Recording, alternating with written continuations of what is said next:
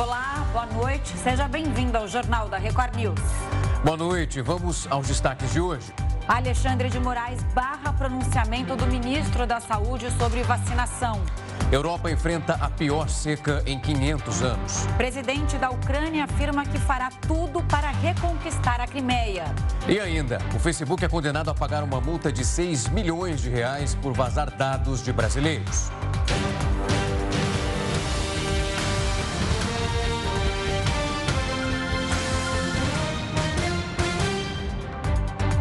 O ministro Alexandre de Moraes, presidente do Tribunal Superior Eleitoral, se reuniu hoje com o ministro da Defesa, Paulo Sérgio Nogueira, nesta terça-feira. E quem tem os detalhes desse encontro é a repórter Renata Varandas. Oi, Renata, boa noite.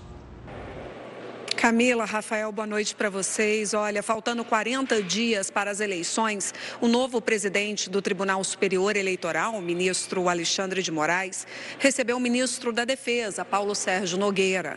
O questionamento do processo eleitoral brasileiro pelo ministro da Defesa, Paulo Sérgio Nogueira, gerou uma tensão no TSE.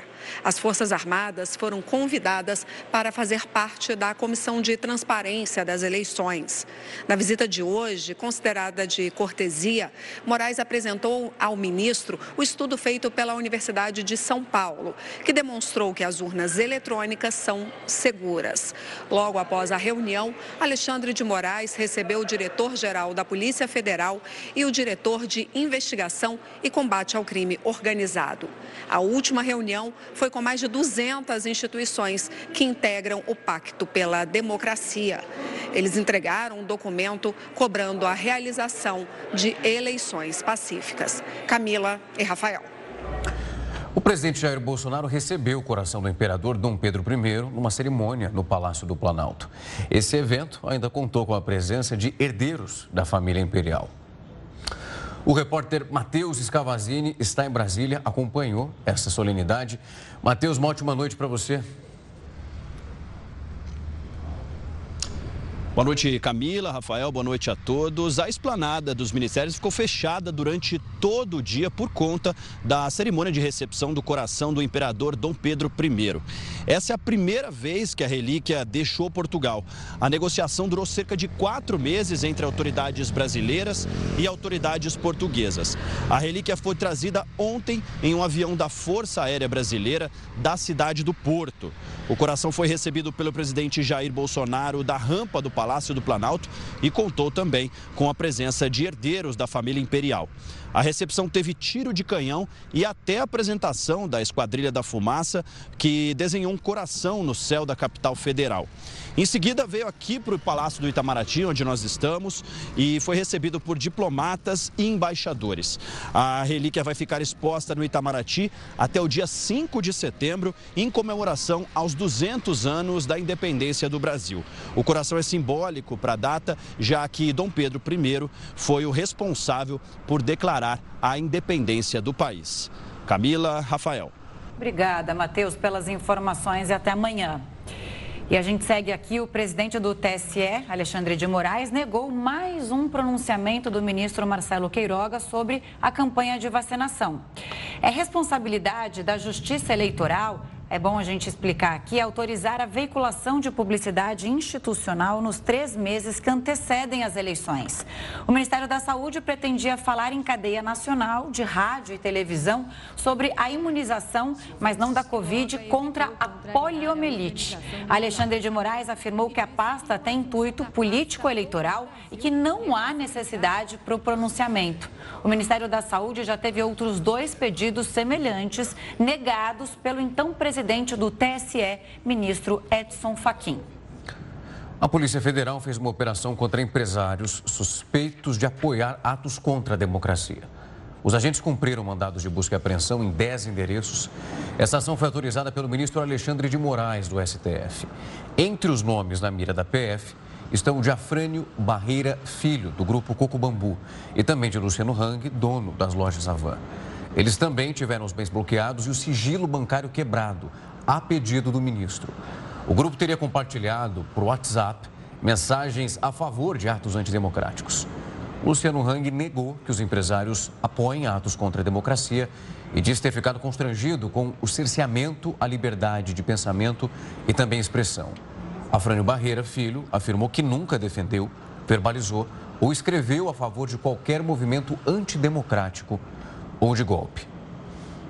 Nós vamos para o Rio de Janeiro porque a Polícia Civil investiga se um corpo encontrado hoje à tarde numa área rural da Baixada Fluminense é de um dos jovens desaparecidos há pouco mais de 10 dias na região. Uma outra vítima já tinha sido encontrada e reconhecida. Pedro Paulo Filho, que tem todos os detalhes para a gente, conversa agora. Pedro, boa noite para você. O que falta para a polícia, então, confirmar essa segunda morte infelizmente, né? Olha, Camila, essa confirmação deve ser feita através de reconhecimento pelas famílias no Instituto Médico Legal ou até mesmo, se necessário, o exame de DNA, já que se passou muito tempo, mais de 10 dias, desde o desaparecimento. Mas tudo leva a crer que é o corpo de mais um dos amigos que desapareceram. Bom, antes de tudo, uma boa noite para você, boa noite, Rafael, e a todos que acompanham o jornal da Record News. Esse segundo corpo foi encontrado hoje à tarde durante um sobrevoo do helicóptero da Record TV aqui do Rio de Janeiro, perto de um rio, numa área rural de Nova Iguaçu, na Baixada Fluminense. Foi nesse mesmo local onde ontem foi encontrado o primeiro corpo do Matheus Costa da Silva, de 21 anos, faz parte desse grupo de amigos e também estava desaparecido. É uma área, segundo a polícia, dominada por grupos paramilitares, milicianos. Vou explicar para o nosso telespectador como tudo aconteceu. Esses jovens, esses amigos, um grupo de quatro homens entre 21 e 28 anos de idade, eles estavam saindo de casa em direção a um shopping de Nova Iguaçu quando o carro por aplicativo onde eles estavam foi interceptado por criminosos fortemente armados e encapuzados. De acordo com testemunhas, esses amigos foram obrigados a desembarcar, foram amarrados e colocados dentro de um porta-malas, aliás, de porta-malas de dois veículos veículos que deixaram a região rapidamente. O motorista por aplicativo foi liberado logo em seguida e prestou depoimento na delegacia de homicídios da Baixada Fluminense. A suspeita, desde o primeiro momento, era de que esses jovens teriam sido executados por milicianos que atuam na região e estariam ali incomodados com a presença deles. Ainda não se, ah, não se tem a informação do porquê desse incômodo. Bom, o corpo encontrado ontem, ele foi reconhecido no Instituto Médico Legal por familiares por causa de uma tatuagem em homenagem ao avô do Matheus Costa da Silva. A família reconheceu pela tatuagem. O corpo já estava em estado de decomposição. Bom, a polícia também confirmou a identidade do Matheus por causa das impressões digitais. Agora, esse reconhecimento do segundo corpo pode ser feito amanhã. Os familiares desses outros três jovens que continuam desaparecidos devem retornar ao Instituto Médico Legal de Nova Iguaçu para tentar fazer esse reconhecimento. Mas as buscas continuam. Um helicóptero do Corpo de Bombeiros e um drone continua sobrevoando essa região onde há indícios de que esses jovens teriam sido é, deixados para tentar resgatar esses que ainda não foram encontrados. Camila e Rafael. Obrigado pelas informações, Pedro. E o presidente da Ucrânia afirma que fará tudo o que for possível para retomar a Crimeia. Essa é uma discussão daquelas. O Jornal da Record News volta já. Jornal da Record News está de volta e a gente já fala né, com Heródoto Barbeiro, porque as inscrições para o concurso do Senado Federal começaram nesta terça-feira. E olha, os salários são bastante animadores, né, Heródoto é Barbeiro? Ótima noite para você. São muitas vagas. E aí, que grana é essa? Me conta. Olha, Camila, não são muitas vagas, infelizmente. São apenas 22 vagas. Mas sabe que até que eu não estou chateado que sejam apenas 22? porque nós sabemos que essa grana de salário, seja quanto for, ela vai sair do nosso bolso. É. é a gente que banca tudo isso, então seria bom até que fosse poucas vagas. Mas tem um detalhe interessante que a gente tem que prestar bastante atenção nessa reta que nós estamos indo em direção à eleição, que é o fato da gente não deixar para escolher na última hora o candidato a deputado federal, a deputado estadual e também a senador. Por que razão? Porque o Congresso Nacional, formado pelo Senado, pela Câmara, eles são um dos três poderes da República. Ele manda muito, manda bastante. Então, consequentemente, a gente tem que estar de olho, né? Haja vista, que eu tenho dito aqui, o Brasil é uma república democrática representativa. O pessoal nos representa. Pois é.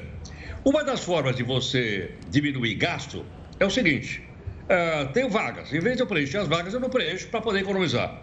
Mas não é esse o caso do Senado. O Senado tem 22 vagas para um concurso público que foi aberto hoje e está aberto lá no site do Senado para o Brasil inteiro participar, por isso até nós estamos falando aqui na Record News, e não ficar só naquela meia dúzia de três ou quatro amiguinhos lá de Brasília. Então, já que existe a vaga, vamos colocar a vaga para o país inteiro olhar e o país inteiro disputar. Agora, como a Camila disse, Camila, os salários são realmente é, convincentes. O menor salário aqui vale R$ 19.400. Olha só, R$ 19.400 é metade daquilo que o Rafael ganha para apresentar aqui o Jornal da Record News. É um salário realmente. Tem benefício também, né, Heródoto? É igual é, para essas vagas que a gente é. vê, né? Tem o salário Exatamente. base e tem o benefício. Ele ganha uma graninha extra para estar tá aqui com a gente e tal. Exatamente. Agora a coisa vai mais longe.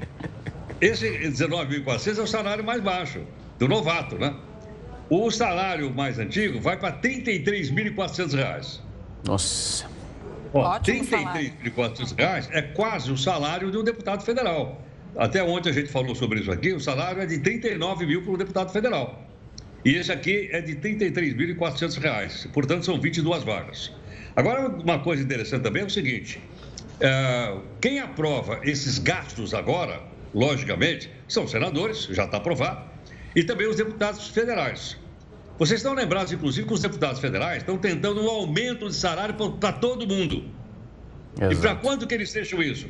Para depois da eleição. Por que razão? Porque muitos não se reelegem. Quando ele não se reelege, ele vota a favor e volta para casa. Se ele se aposentar, ele vai estar muito melhor, com um salário muito mais alto para fazer o cálculo. Os que estão lá ficam meio assustados, né? o pessoal fica olhando, quem votou contra, quem votou a favor, mas este momento, eu estou chamando a atenção da, da, da, da nossa cidadania, é o momento que o pessoal aumenta o salário, porque boa parte não vai ser reeleito, o Senado também, e, consequentemente, ninguém vai pegar no pé deles. Então, é para isso que a gente vai indo nessa direção e, por esse motivo, a gente tem que ficar olhando direitinho. Detalhe, nesses 22 vagas no Senado, tem que ter ensino superior de uma faculdade, logicamente, registrada pelo Ministério da, da, da Educação e Cultura. Mas é bom a gente lembrar que está aberto, é só entrar lá no site do Senado e a gente concorrer. Eu mesmo estou pensando em, em, concorrer uma vaguinha dessa aí. É uma boa. Eu estava aqui pensando como que é formulada essa prova, né, Roberto? Porque para chegar num salário mais de 30 mil reais, a gente, como você trouxe muito bem esse cálculo do que nós já conhecemos, mostramos aqui recentemente que o valor do salário do ministro, dos ministros do STF acabou passando por um reajuste, mas é um local muito diferente de comparação para um salário que pode começar a ventilar perto de um cargo tão alto dentro da nossa democracia. É, é, é surreal. Imagina essa comparação com o cidadão comum do, do dia a dia. Agora, só um detalhe para o pessoal que nos acompanha no dia a dia, que trabalha todo dia, trabalha na iniciativa privada. Para você chegar dentro de uma empresa, vamos supor que seja uma multinacional, a ganhar um salário de R$ 33.400, são poucas pessoas e é uma briga muito grande né, para você chegar a, a ganhar esse salário e provavelmente talvez um diretor de uma empresa. Depois Exato. de muitos cursos, muito MBA, muito, ele consegue chegar nos 34. Aqui não. Passou e outra coisa, tem estabilidade. Uma vez no cargo, ninguém me tira. Ninguém, daqui não saio, daqui ninguém me tira. E só para a gente concluir, é uma coisa como essa atrai realmente muitas pessoas, por isso a gente tem que estar de olho. Vocês estão lembrados daquele senhor chamado Manuel Gomes? Lembram dele ou não? Sim. O Manuel Gomes é aquele senhor que gravou Caneta Azul, Azul Caneta. pois é, ele é candidato a deputado estadual pelo estado de Maranhão. Nada contra, ele tem direito, claro, claro. é um cidadão, está em gozo do seu direito. Mas, para a gente ter uma ideia, até onde uma cançãozinha como essa, que colou na gente, vocês lembram disso, colou. pode levar o cidadão a ser. Eu espero que seja um bom deputado estadual pelo estado do Maranhão. E era um refrão só, né? não sei se o é, deputado federal, não sei se o pessoal na Câmara vai gostar muito, né? Vai, vai chegar em casa cantando a música, chegar a casa. E vai ser o jingle dele, né? Com certeza de campanha. Ah, Heródoto, tá certo então. Obrigada, viu? E até amanhã. Até amanhã, queridos. Até amanhã. Tchau. Até, Heródoto. Tchau, tchau. O ex-presidente dos Estados Unidos, Donald Trump, teria levado para casa 700 páginas de documentos que são confidenciais quando deixou o governo. A informação está em uma carta do Arquivo Nacional enviada aos advogados de Trump. A quantidade chamou a atenção do Departamento de Justiça e ajudou a dar início à investigação que levou a uma busca na residência de Trump, na Flórida. Entre os papéis estariam arquivos da inteligência da Polícia Federal e da Agência de Segurança Nacional dos Estados Unidos e gravações oficiais da Casa Branca que ele não tinha o direito de ter. A documentação teria sido parcialmente recuperada pelo governo norte-americano após meses de negociações com os assessores do ex-presidente. Trump tem dito ser vítima de uma perseguição política. O ex-presidente exige que o Departamento de Justiça divulgue os detalhes do mandado de busca. Ele também quer que os documentos apreendidos sejam analisados por peritos independentes. Por isso, entrou com uma ação na Justiça contra a operação realizada pelo FBI. Trump é investigado por suspeita de violação da lei de espionagem, obstrução de justiça e destruição de registros oficiais. A tensão entre Rússia e Ucrânia aumentou nas últimas 24 horas. O presidente Volodymyr Zelensky prometeu retomar a Crimeia. Durante o discurso em um evento virtual, o líder ucraniano afirmou que fará todo o possível para reassumir o controle da região, que foi anexada pela Rússia há sete anos. Zelensky diz que a agressão começou na Crimeia e irá terminar lá. O presidente ucraniano defende que só assim a Europa terá segurança de volta. Para a Ucrânia, a Crimeia é parte de nosso povo, nossa sociedade, uma comunidade de pessoas a quem garantimos a liberdade e um regresso à modernidade. A Crimeia foi e é a Ucrânia. E após a desocupação, juntamente com todo o nosso país, passará a fazer parte da União Europeia. Disso eu tenho a certeza. Funcionários de 46 países e blocos, incluindo Estados Unidos, União Europeia, da OTAN e Turquia, participaram da cúpula. Do lado russo, a morte de Daria Dugina ainda repercute. O ministro das Relações Exteriores, Sergei Lavrov, condenou o ataque. Considera um crime bárbaro e que não deve ser perdoado. Espero que a investigação seja concluída em breve e nenhuma misericórdia será dada aos autores autores do crime. Daria tinha 29 anos e era comentarista em um canal de televisão russo. Ela morreu após uma explosão causada por uma bomba colocada no carro. A polícia local acredita que o alvo seria o pai dela, Alexander Dugin, filósofo considerado guru de Vladimir Putin. O governo russo acusa a Ucrânia de estar por trás do atentado, mas o país nega qualquer envolvimento. Amanhã, a guerra da Ucrânia completa então seis meses. Essa data também marca os 31 anos da independência do país. Para falar um pouco mais sobre isso, nós vamos conversar agora com o professor de Relações Internacionais da ESPM, Leonardo Trevisan. Professor, uma boa noite, uma honra recebê-lo aqui. Boa noite, Rafael. Boa noite, Camila. Boa noite a todos que nos escutam. Boa noite, professor. Professor, vou começar pela Crimeia, né, nessa nossa conversa, aquilo que nós acabamos de mostrar aqui.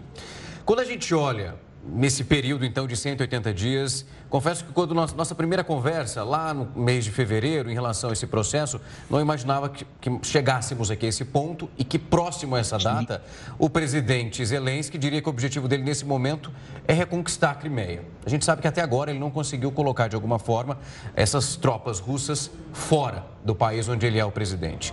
Essa declaração, tão perto dessa data específica, é um fato de tentar reverberar, jogar esse discurso para a plateia para ver se de alguma forma isso é recebido com apoio e a partir daí a atitude vai sendo interpretada e verifica o ganho desse processo?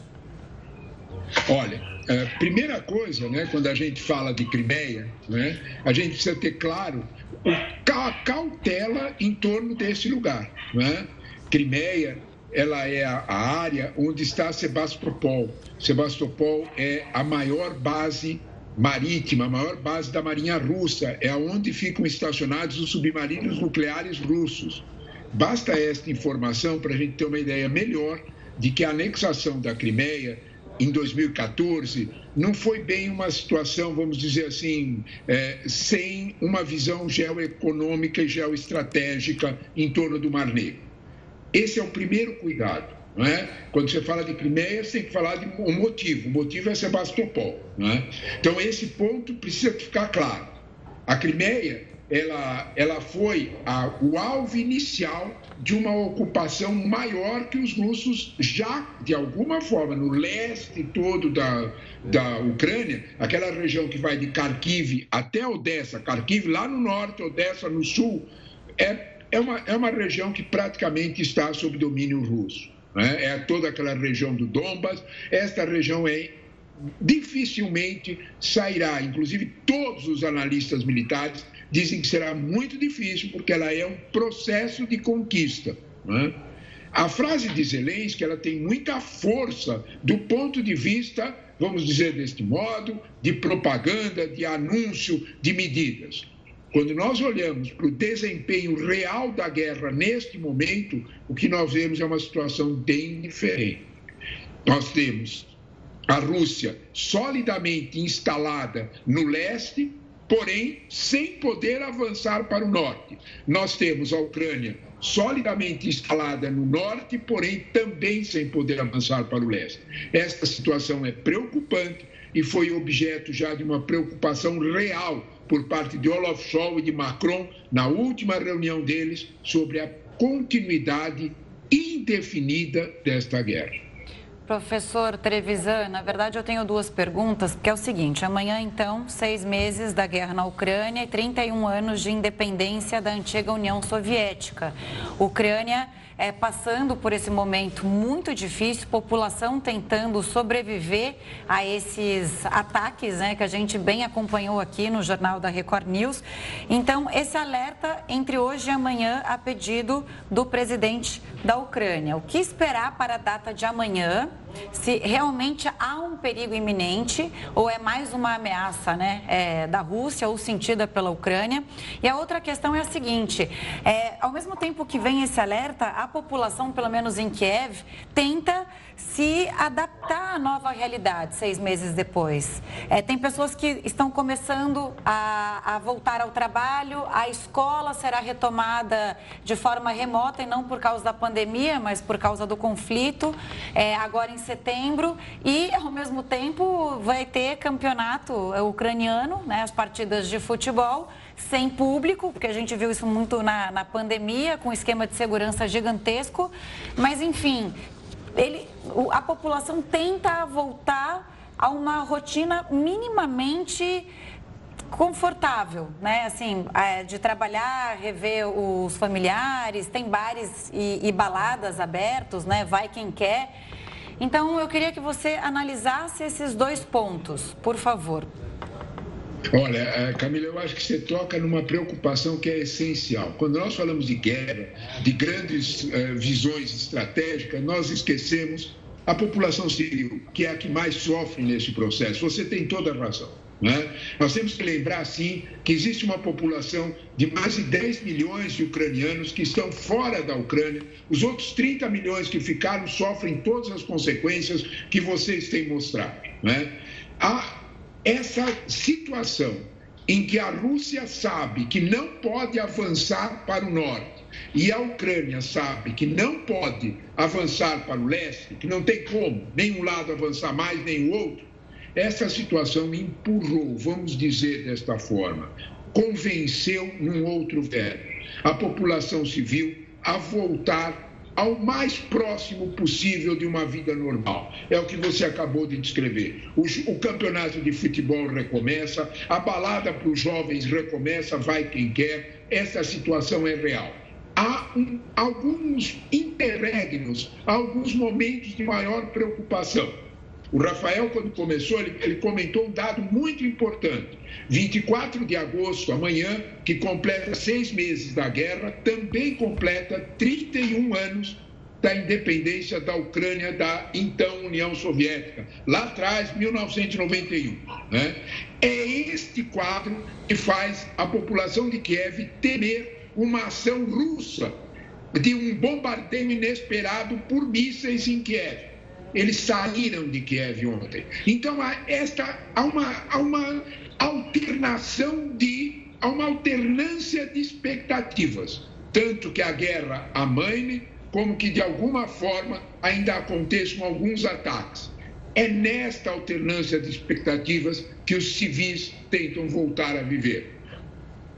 Tomara que, de algum modo, essas duas situações levem, de algum modo, a uma aproximação de uma mesa de negociação de fato. Professor, quando a gente olha desde o início, a pergunta inicial que nós tínhamos era qual o processo desenvolvido na cabeça de Putin, qual eram as ideias além das iniciais apresentadas em campos de batalha. Os meses eles foram se desenrolando, o movimento não foi como ele desejava. Nós vimos a comunidade internacional se organizando, as sanções sendo aplicadas. Só que em alguns momentos ele dobrava a aposta. Ele chegou a dizer que se o Ocidente gostaria de entrar numa guerra com ele, que assim fizesse, que assim entrasse, porque ele estava disposto. Nós vimos a China se balizando muito, muito pragmática em certos momentos, em alguns outros pontos, conflitando até com os Estados Unidos, mas nesse movimento de pinos internacionais, todos eles ali sendo balizados em volta desse conflito. Prestes a completar seis meses, o senhor consegue ver uma linha sendo desenhada de maneira muito clara é possível chegar numa definição maior do que Putin pensa nesse momento de seis meses de guerra, daquilo que ele, pelo menos, imaginava no início do processo? Rafael, o que é muito interessante na tua observação é a confirmação de uma máxima eterna. Né? Qualquer guerra a gente sabe como começa e não sabe como termina. Né? Qualquer guerra. Né? É desde o Tucídides isso. E o Putin foi o último a acreditar que saberia como a guerra terminava. Né? As surpresas estão aí para, para todos acompanhar. Né? De alguma forma, se nós tentarmos olhar qual é o movimento que Putin consegue perceber, nós começamos a, de alguma forma, identificar que a, que a, a Rússia hoje está se transformando cada vez mais em um Estado muito próximo, muito necessitado da proteção chinesa. Isso terá seu custo. Todos os estrategistas russos têm alertado para esse fato. A guerra da Ucrânia, nós todos sabemos, tem dois grandes atores que estão escondidos nela: Estados Unidos, em torno da Europa, em torno da Ucrânia, e China, em torno da Rússia. A Rússia está sozinha nesse confronto? Não, não está. Os aliados chineses estão próximos. Um artigo no Washington Post de ontem ponderou uma situação muito clara. Todas as nações africanas estão próximas de um entendimento, de uma visão da guerra do lado russo. Por que disso? Qual é a razão? Porque todas essas nações africanas têm a sua corrente de comércio com a China muito maior do que é com qualquer outro país. Em outras palavras, a Rússia está se prestando a solidificar o poder chinês.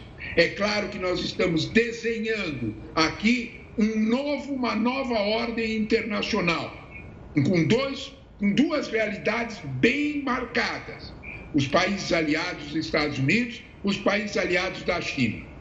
A Rússia pondera bastante bem se o prolongamento dessa guerra não vai lhe custar o que sobra de protagonismo no contexto internacional. A tua pergunta é excelente, porque talvez o que mais vai fazer Putin parar para pensar sobre, não Putin, o, o, o contexto estratégico russo será o quanto eles perderão protagonismo nesse, nessa mesa de decisões internacionais para a China em relação aos Estados Unidos.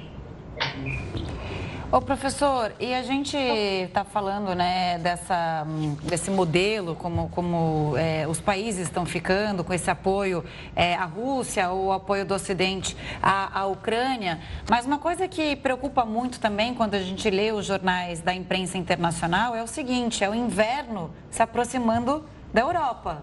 Muitos países não sabem o que fazer é, nesse inverno e isso está sendo pouco discutido, né?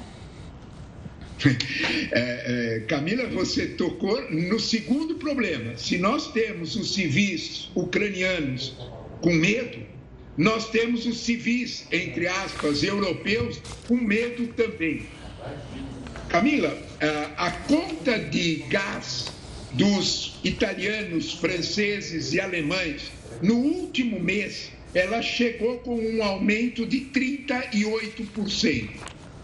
Neste ano, na referência de um ano, o aumento do gás na Europa, nesses três países, as três maiores economias europeu, europeias, é de 342% na referência a julho-julho. Uhum. Basta esse número. É evidente que a Europa está atrasando o seu desenvolvimento. Pense que o gás russo é 50% de todo o desenvolvimento das indústrias na Alemanha. Pense nisso. Quando nós olhamos para esse quadro, nós temos clareza de que tanto as, as empresas como a população civil que olha para o inverno pede alguma solução para essa guerra. Talvez nós estejamos no limiar. Eu lembro, eu insisto, na visita que eh, Antônio Gutierrez fez na semana passada, de 16 a 18 de agosto, tanto a Kiev como a Moscou. Ele estava acompanhado de Recep Erdogan, presidente da Turquia, que era de alguma forma um aliado inconteste dos russos, como a endossar um papel para a Europa de algum entendimento, de algum prenúncio de entendimento a pressão do general Inverno será muito forte de um lado e de outro. Tanto os russos sabem que o inverno vai imobilizar suas tropas, vai trazer problemas, mas os, os europeus também sabem que o general Inverno vai custar muito caro em termos de sobrevivência, tanto das empresas como da dureza para a população civil no próximo, nos próximos meses. Este general vai fazer os dois lados pensarem um pouco mais. Você tem toda a razão.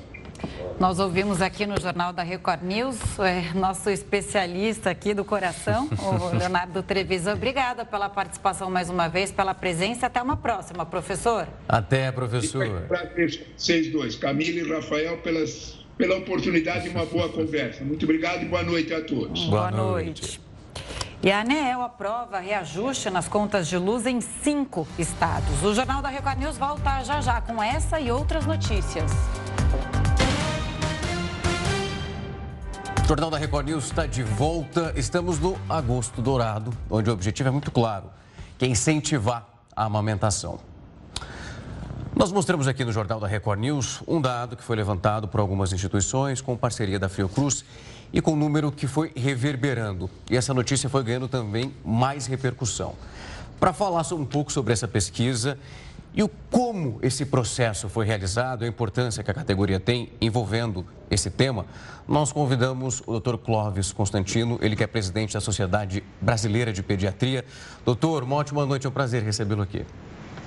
Grande prazer, Rafael, Camila e todos os espectadores. Doutor, eu entrei no site da sociedade e acompanhei uma nota que foi divulgada justamente envolvendo esse estudo. Esse estudo a, acabou conversando com 221, 217 profissionais, para ser mais exato, com algumas instituições e dentro desse contexto eles chegaram num resultado onde aproximadamente 70% dos entrevistados dentro da pesquisa foram apontados como, de alguma forma, recebendo patrocínio de empresas do ramo alimentício e que envolvem principalmente a questão do leite para as crianças, esse processo de amamentação que é tão importante. Há um trecho específico que eu separei, eu vou até acompanhar na íntegra para a gente começar a nossa conversa a partir daqui e que foi também divulgado nessa nota. Dentro dessa pesquisa, há um ponto que diz o seguinte: esta, em sua amostra, não ser então probabilística, ou seja, ela reduz a possibilidade de uma generalização dos resultados o que significa que os achados do presente estudo, eles refletem a realidade dos profissionais entrevistados nas maternidades incluídas. A partir disso, a sociedade então se pronunciou, dizendo que a partir desse momento não é possível avaliar então os 45 mil pediatras que fazem parte da comunidade brasileira através do contexto dentro dessa pesquisa. É, exatamente. Os próprios autores colocam nas suas considerações, nas suas discussões relacionadas ao trabalho científico, que a amostra não é probabilística. Né? Então, não há possibilidade de generalizar os resultados é, dos 106 pediatras entrevistados, porque foram entrevistados 217 profissionais da saúde, sendo 106 pediatras, e isto não reflete, assim como os próprios autores é, honestamente colocam em sua discussão a generalidade a, da, do universo dos pediatras brasileiros. Isso é uma, uma constatação de cunho científico, né? de trabalho científico que tem que ter esse nível é, de franqueza e transparência. Doutor Clóvis, a gente não pode generalizar nunca, claro, né? Esse estudo, é, mas esse estudo aponta essa interferência da indústria desses produtos é, com os pediatras. Qual é a sua posição? Isso de fato acontece ou não? Bem, é possível que aconteça. Nós não temos condições de, nós não temos poder de polícia, né?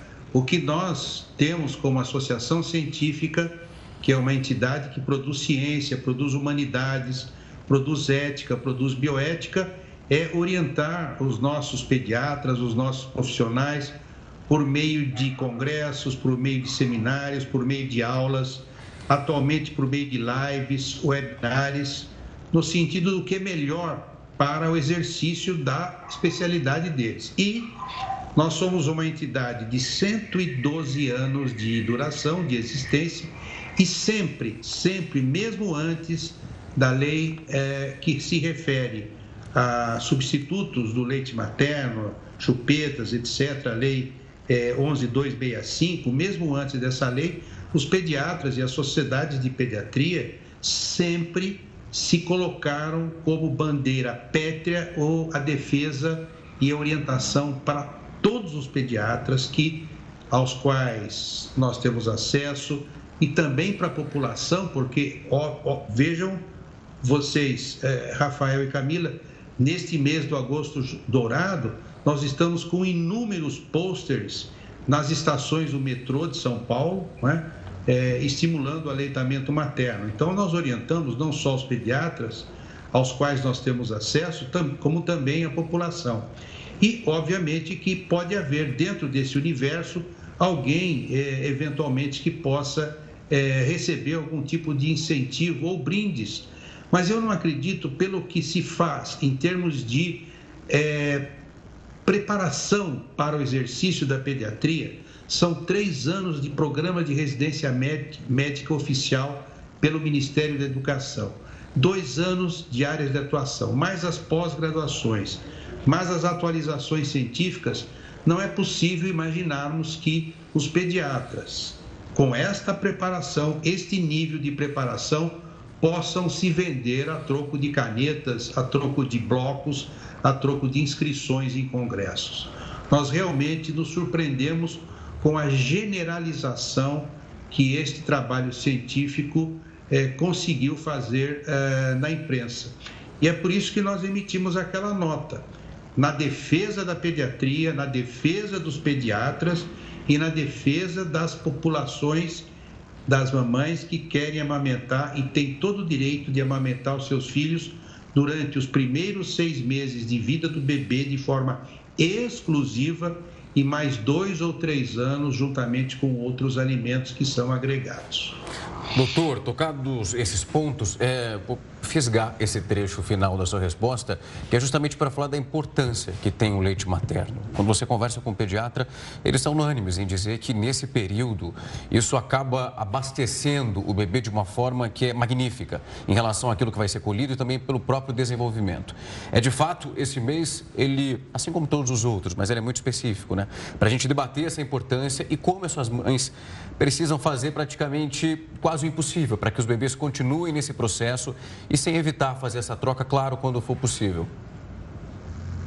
É, exatamente. É, o leite materno, a, a amamentação, é, nos primeiros é, meses de vida e nos dois anos seguintes, ela é extremamente importante para o melhor desenvolvimento da criança, não só do ponto de vista neuromotor, como também do ponto de vista afetivo, do ponto de vista imunológico, do ponto de vista das relações sociais desse bebê que acabou de nascer e vai se desenvolvendo rapidamente será colocado em contato com o mundo, com a sociedade, com as suas relações eh, sociais.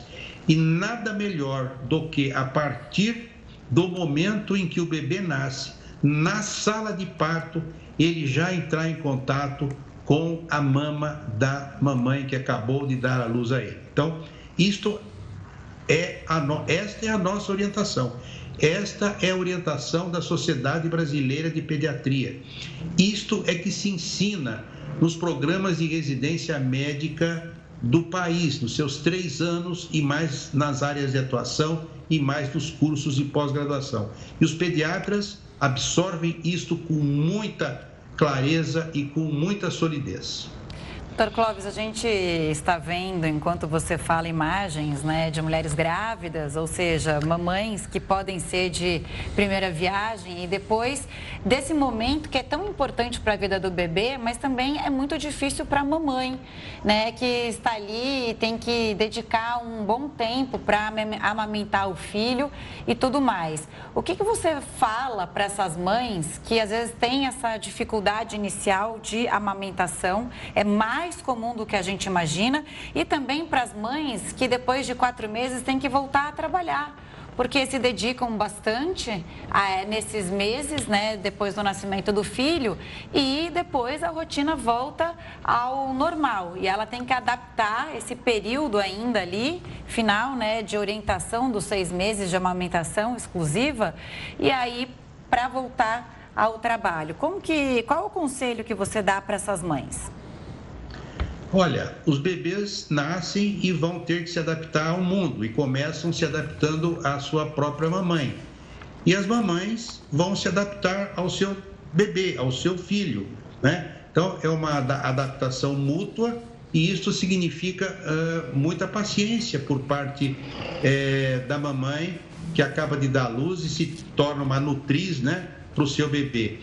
Poderá existir dificuldades aí nessa, nesses primeiros contatos do bebê com a mama da mãe, na pega né, da, da, da mama, no sentido de conseguir uma boa é, efetividade na sucção. Evidente, principalmente nas mamães de, de primeiro filho, é, podem existir algumas dificuldades. O que nós orientamos é que haja muita paciência, muita sensação de que o ato de amamentar é natural e, sendo natural, é algo que deve ser adaptativo. E isto significa um desenvolvimento ao longo das horas, dos dias e das semanas. É preciso muita paciência e as mamães que tiverem dificuldades nas primeiras horas não devem desanimar, devem insistir com muita calma, paciência, sempre pedindo orientação do seu pediatra, que certamente terá muitas informações a dar a ela no sentido de como se deve proceder. Doutor Clóvis, foi um prazer recebê-lo aqui para trocar nesse tema e também mostrar a importância que a amamentação tem na vida da mamãe e também do bebê. Uma ótima noite para o senhor. Uma ótima noite. Eu costumo dizer que a amamentação para a pediatria é uma cláusula pétrea. Nós não abrimos mão desta situação de naturalidade e de saúde para os seres humanos. Ótimo. Bom ponto. Obrigada. Obrigado, Boa noite. Doutor. Boa noite. A ANEEL, Agência Nacional de Energia Elétrica, aprovou um reajuste nas tarifas de energia em cinco estados. Os consumidores de São Paulo, Santa Catarina, Mato Grosso do Sul e Paraíba terão aumento na conta de luz. Clientes residenciais de São Paulo e Mato Grosso do Sul, atendidos pela Eletroredes, tiveram a maior alta, de 10%. A distribuidora Eflu será responsável pelo maior aumento para indústrias, de 32%. Já no Paraná, o preço vai cair 0,2%. A Polícia Federal realizou uma ação contra o tráfico internacional de mulheres. Os policiais cumpriram um mandado de prisão preventiva e três de busca e apreensão na cidade de Búzios, no Rio de Janeiro. Mas o principal alvo não foi localizado. De acordo com a Polícia Federal, a suspeita está foragida no exterior. Segundo o APF, o grupo especializado em tráfico internacional de pessoas aliciava as vítimas no Rio de Janeiro, com o objetivo de explorá-las sexualmente. A operação só foi possível depois que uma delas conseguiu fugir. A mulher tinha sido abordada por uma agenciadora que prometeu um emprego na Itália. Todos os custos da vítima, como emissão de passagem aérea e passaporte, foram pagos pelo grupo. Mas, ao chegar no país europeu, o trabalho prometido não existia. Ela foi colocada em cárcere privado e obrigada a se prostituir. A polícia acredita que o grupo esteja ligado com a máfia italiana, que ainda usa as mulheres para levar drogas para a Europa. A Europa vive a pior seca registrada nos últimos 500 anos. Além das altas temperaturas que têm atingido praticamente toda a Europa, o continente também precisa lidar com a seca. Os dados do Observatório Europeu da Seca mostram que esse clima reduziu a produção de eletricidade e agricultura. As colheitas de verão foram fortemente atingidas. Os rendimentos de milho em 2022 foram 16% menores do que a média dos cinco anos anteriores. Quase 50% da Europa está em condições de alerta, com problemas no solo, e 17% em estado de alerta, em que a vegetação é afetada. Os baixos níveis de água prejudicaram também o transporte terrestre. O estudo também sinaliza que as chuvas previstas para esse mês até poderiam aliviar a seca, mas em alguns casos elas podem vir acompanhadas de tempestade e causar enchentes. E o Facebook que é condenado a pagar uma multa por vazar os dados dos brasileiros. Não sai daí que o Jornal da Record News volta já. O número de imigrantes a atravessar o Canal da Mancha, que separa a França do Reino Unido, bateu um recorde esta semana. Cerca de 1.300 pessoas percorreram o trajeto em 24 horas, de acordo com o Ministério da Defesa da Inglaterra. Com isso, o total de imigrantes a cruzar o trecho este ano superou os 22 mil. Um relatório produzido pelo Parlamento Britânico estima que esse número chegue a 60 mil até o final de 2022. Ontem, você viu aqui no Jornal da Record News que o Ibama aplicou uma multa e ela foi destinada ao Instituto Onça Pintada, depois da morte de 72 animais. Somadas, essas multas chegam a aproximadamente 450 mil reais. O Instituto se manifestou através de uma nota dizendo que recebeu com surpresa a aplicação das multas feitas por um funcionário do Ibama e que nunca teria ido até o local e que teria baseado a decisão nos dados reportados pelo próprio Instituto aos órgãos competentes. Eles também afirmaram que já apresentaram a defesa ao Ibama e que estão confiantes na reversão das sanções. Essa mesma nota, a organização diz que é conhecida pelas boas práticas e manejo no cuidado com os animais, adotando todas as medidas de segurança necessárias. Inclusive, alguns animais vêm do próprio Ibama. O Instituto Onça Pintada ainda afirmou que o local não é aberto para visitação pública e que é supervisionado e autorizado pela Secretaria de Estado de Meio Ambiente e Desenvolvimento Sustentável de Goiás. O Facebook foi condenado a pagar uma multa milionária pelo vazamento de dados de brasileiros. A companhia terá que arcar com uma multa de 6 milhões de reais por ter exposto dados de usuários em 2018. A decisão foi da Senacom, um órgão vinculado ao Ministério da Justiça e da Segurança Pública. Na ocasião, a rede social encaminhou as informações para Cambridge Analytica, consultoria britânica de marketing político. A estimativa é de que 87 milhões de pessoas em todo o mundo tenham sido afetadas com esse vazamento, sendo 443 mil brasileiros. O Facebook alega que não há indícios de que os dados de brasileiros tenham sido enviados à consultoria, mas a Senacom não aceitou a justificativa e manteve a pena. Caso a companhia de Mark Zuckerberg escolha por não recorrer da decisão, o valor da multa poderá ser reduzido em até 25%. Milhares de haitianos foram às ruas do país para protestar contra o governo do primeiro-ministro Ariel Henry. Uma movimentação grande. As estradas foram bloqueadas, olha só isso. Os comércios fechados, em algumas áreas houve confronto entre a polícia e também os manifestantes com o uso de gás lacrimogêneo. A população pede a renúncia do premier e a melhora na qualidade de vida. Rafa, não sei se é para você assim, mas quando a gente hum. pensa em espaço, a gente acha que é silêncio, né? Tranquilo. É, mas não é bem assim, viu? A NASA conseguiu transformar os ruídos de um buraco negro para que nós possamos ouvir o som que sai dele. Você já tinha pensado que um buraco negro poderia ter um som? A agência do governo federal dos Estados Unidos, a NASA, tornou esse barulho audível para os seres humanos. Depois de um trabalho de transformação do som com a amplificação e mistura de dados, a NASA divulgou o áudio nas redes sociais.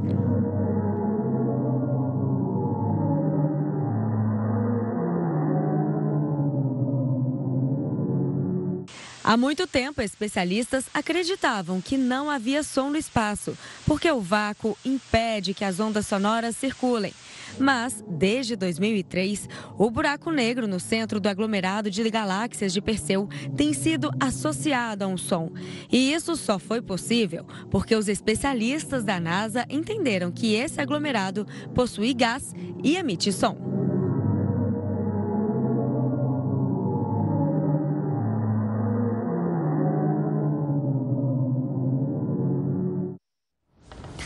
Eu achei meio sombrio. O que você achou? Parece filme de terror. Eu achei enigmático, é. misterioso. É... Eu gostei. Cara gostei. de espaço, né?